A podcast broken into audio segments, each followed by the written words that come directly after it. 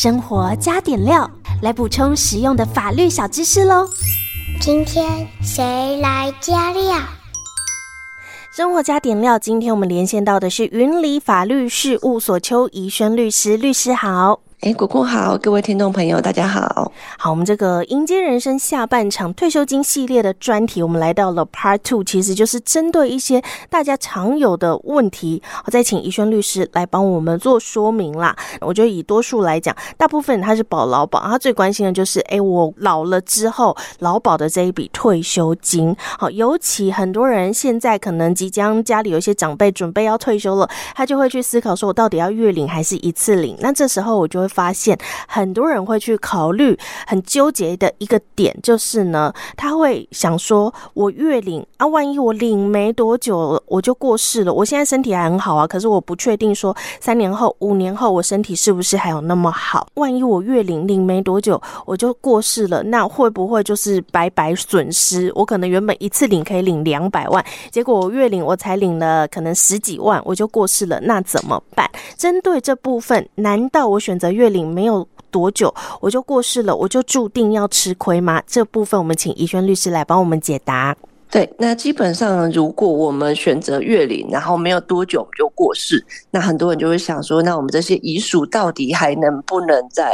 把就是其他的钱可不可以留给我的后面的我的家属呢？嗯，那基本上在这种情形下呢，那我们可以分成就是两种状况。那一种状况就是在劳保年金施行前。你有保险年资的，那另外一种情形就是在九十八年，也就是我们劳保年金施行前九十八年一月一号之前没有保险年资的。那如果我们这个现在我们长辈想要去就选择到底你的。月退到底是有没有要这个领，还是说你符不符合资格的人？那我们就第一个，我们先看看我们在九十八年一月一号之前，我们有没有那个劳保的保险年资？是，但是这一点大家不要觉得说好像哎、嗯欸、很复杂、很困难之类的。其实以现在你要准备办退休的长辈，其实大部分都有啦。因为我个人去查了一下，连我都有。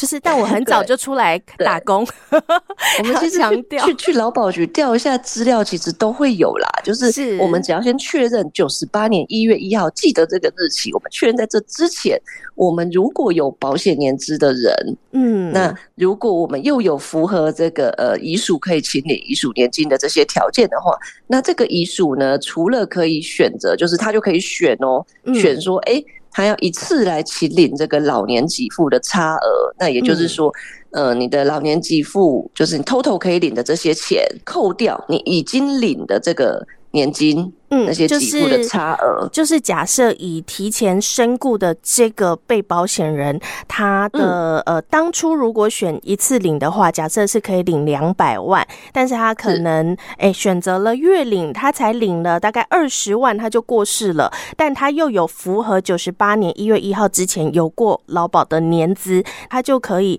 用他当时假设一次领可以领两百万，扣掉他已经领的十万块，好，剩下的一百九十。十万这个差额，它是可以选择一次请领的，就是遗属可以直接去申请的。好，那这个其实就对于很多人，他会在这当下纠结，我到底要一次领还是月领？哦，月领如果还没有领到这个一次领的钱就过世的话，会不会吃亏？不会的。假设你在九十八年一月一号之前有过保险年资，这绝对是没有问题的。对，就是你可以有这个遗属，他就有这个选择权，就是他可以选说是不是要领这个差额的部分。那或者还有另外一种情形，就是如果你真的在九十八年一月一号之前没有保险年资的话，那我们就是只能这个遗属有符合一定的规定，那他就可以请领这个遗属年金。嗯，所以如果说他选择不要领这个差额，或者是他。不能就是用一次领的差额来请领的话，它其实还有第二个选择，叫做遗属年金。那遗属年金听起来就是每个月会固定给遗属钱喽？对，它基本上也是每个月固定给。那但是它的这个给付标准呢，它大概就是依照你的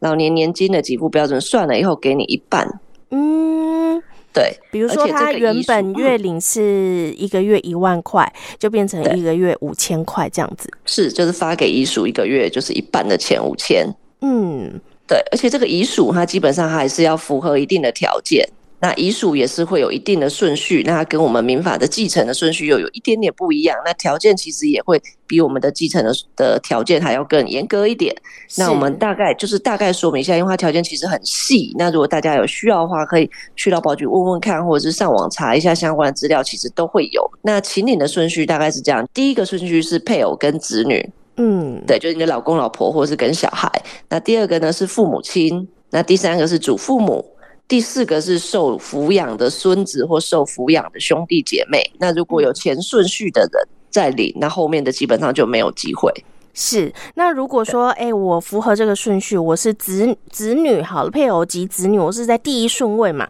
我需不需要符合其他的必要条件才可以去请领？嗯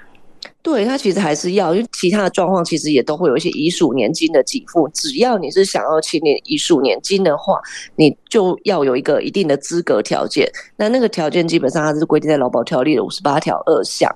嗯，那是什么条件？我们因为真的太细了，所以我们就是大概的讲。其实这些东西无非就是像配偶，他就会限制你的年纪，限制你婚姻关系存续，就是你们结婚多久，他也会限制。嗯，然后另外就是他可能也会像呃配偶也好啦，子女也好，或者是其他的，他可能会规定你工作收入不能超过多少，就是你的工作收入可能要比较低，嗯、那你或者甚至是说他会要求你要没有谋生能力，是，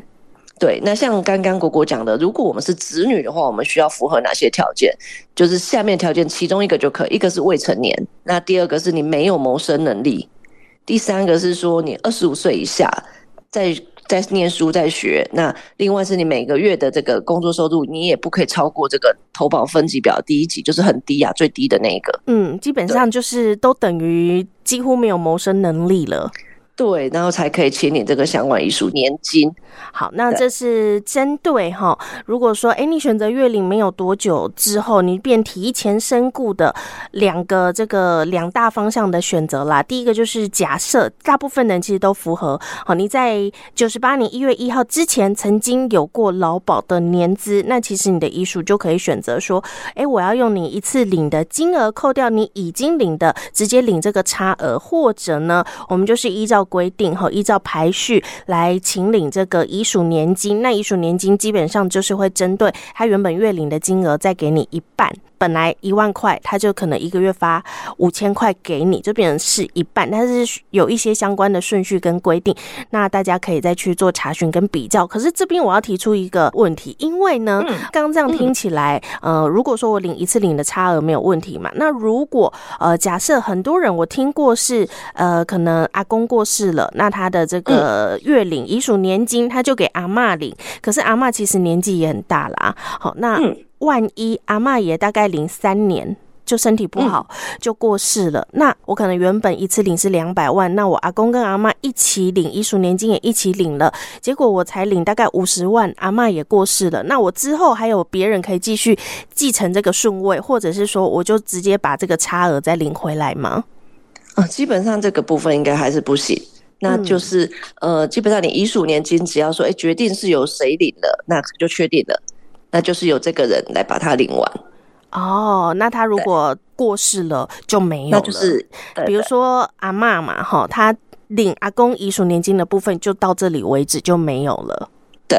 哦，好，所以这也是大家要去注意一下的地方。对。好，那除了说啊，很多人他可能办理了这个退保之后，啊，那六十岁之后，他也开始在请领劳保的老年给付了。那我们前面讲到是，哎、我担心我月领之后没有多久提前身故嘛。可是有些人他也是会担心，他可能哎、现在年纪五十几岁了，他还没有到可以请领劳保退休金的年纪，因为我们说要六十五岁，那你可以提前五年嘛。好，那最多就是最早就是六十岁，可是他可能现在五十。十几岁，好，那工作了这么久，工作了一二三十年，缴了那么多的劳保的保险费，万一他在六十岁之前就过世了，那怎么办？难道他之前缴的这个保险费都是白缴的吗？这部分是不是遗属也可以来代为请领呢？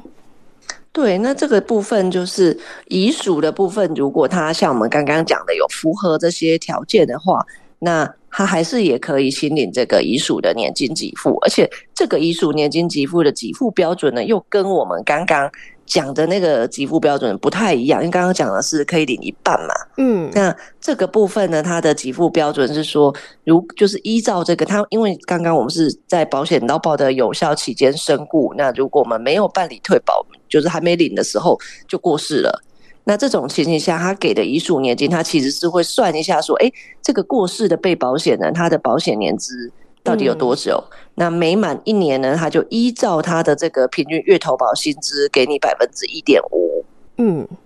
对，也就是他的月投保薪资乘以保险年资，再乘以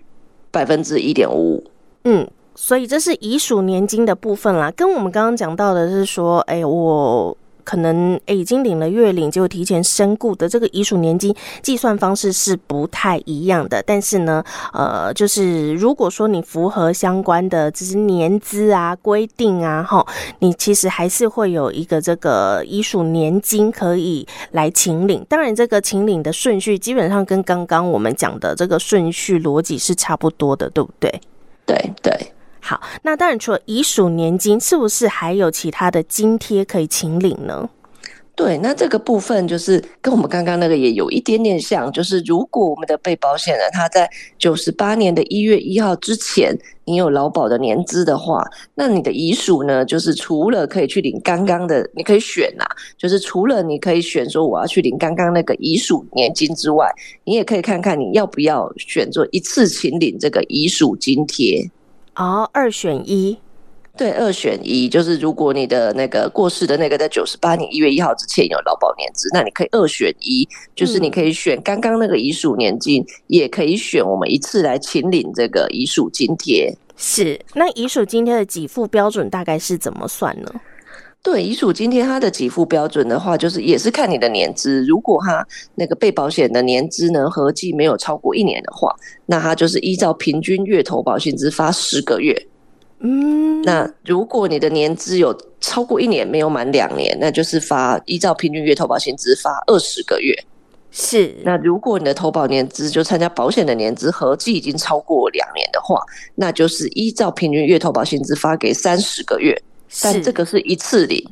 那我们刚刚讲的年金就是月领。哦，刚刚讲的遗属年金是月领，它有一个计算公式，或者你是符合九十八年一月一号之前就曾经有过劳保年资的话，那你的遗属，哦，这我们现在讲的都是针对你还在劳保有效期间哦，好，那万一说哎还没有退保，劳保有效期间身故的话，哈，那符合九十八年一月一号之前有过保险年资，除了说遗属年金之外，你也可以选择哎另一笔一次领的，好，就是请领这个遗属。津贴，那刚刚怡轩律师有讲到一些规则嘛？哎，可能保险年资合计未满一年，合计未满两年，或者是合计满两年以上。但是，呃，以现实际面来讲啦，哈，如果说九十八年一月一号以前曾经有过保险年资，到现在其实基本上这个保险年资一定都是有满两年以上了，很少没有满的。好，所以原则上来讲呢，就可以按照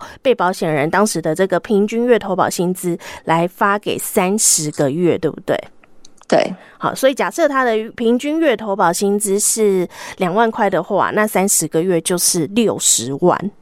对，好，那这是遗属津贴的部分。那另外也有听过说，哎、嗯欸，其实如果说你是呃被保险人，他还在劳保有效期间身故的话，除了这个遗属年金或遗属津贴，你可能可以二选一之外，其实办理丧葬也有丧葬的津贴可以领，对不对？对，当然就是如果你的被保险人他在保险有效期间就过世了，那你这个支出殡葬费的人，你也可以来请领这个丧葬津贴。是，那。其实啊，很多人他又会想到说，哎，可是我这样听起来，我如果领遗属津贴的话，我就是呃月投保薪资乘以三十个月嘛。可是我这个过世的人呐、啊，哈，他可能工作了好几十年，然后呢也缴了非常多的保费，难道我就只能领这三十个月吗？还是说，其实我劳保年资如果是很长的话，哈，我其实也已经符合这个一次请领老年给付的资格，只是我。年纪还没到，那这样子，我如果说还在保险期间，我还没到这个年纪的时候，但我都符合相关资格的，却在这个时候提前身故，那遗属是不是可以代为请领这一笔所谓的劳保老年给付，所谓的劳保退休金呢？嗯，这个部分基本上其实它在劳保条例它是有规定，如果我们被保险人的保险年资满十五年，你又符合这个一次性领老年给付的资格，只是还没领就不幸过世了，那那样的状况下。如果呢，这个呃被保险人他在九十八年的一月一号之前有保险年资的话，那遗属除了可以跟替，就是依照我们刚刚前面讲过的，就是领这个遗属的年金之外，他还可以另外选择，就是帮你把那个一次性领老年给付，就是帮你把你没有领到的老年给付，就是用遗属来选择一次清领。但这是二选一哦，不是说两个都可以拿，对，对不对？是是，看你是要选择领月领的遗属年金，或者是说你就是帮他一次清领这一笔退休金，就是二选一啦，不是说两样都有。对，好，那这是针对劳保年资有十五年以上，而且也符合一次请领老年给付的资格，但是你还没有领的时候就过世了。好，那这时候遗属是可以帮你代为请领一次领，或者是选择用遗属年金的方式来月领。对，补充一下，这种情形还是可以领丧葬津贴，就是还有一笔丧葬津贴也可以，就是如果是支出丧葬费的人。哦，那他还是可以领这个丧葬津贴。是，只要过世的人他还在劳保的这个保险期间，好、嗯，都还有这个丧葬津贴可以领。这边也提醒大家，好，那这就是针对劳保的这一笔退休金啦，劳保老年给付哈。很多人他会担心，我月领没多久就提前过世，或者是我根本呃相关条件都符合了，只是我年纪还没到可以请领的时候，但我还在保险期间，那我万一提前身故的话，好，我的。呃，遗属还可以来帮我来争取，来把这个还没领的钱领回来的方向来给大家做参考。今天非常谢谢云里法律事务所邱怡轩律师跟我们的说明跟提醒，谢谢律师，谢谢果果。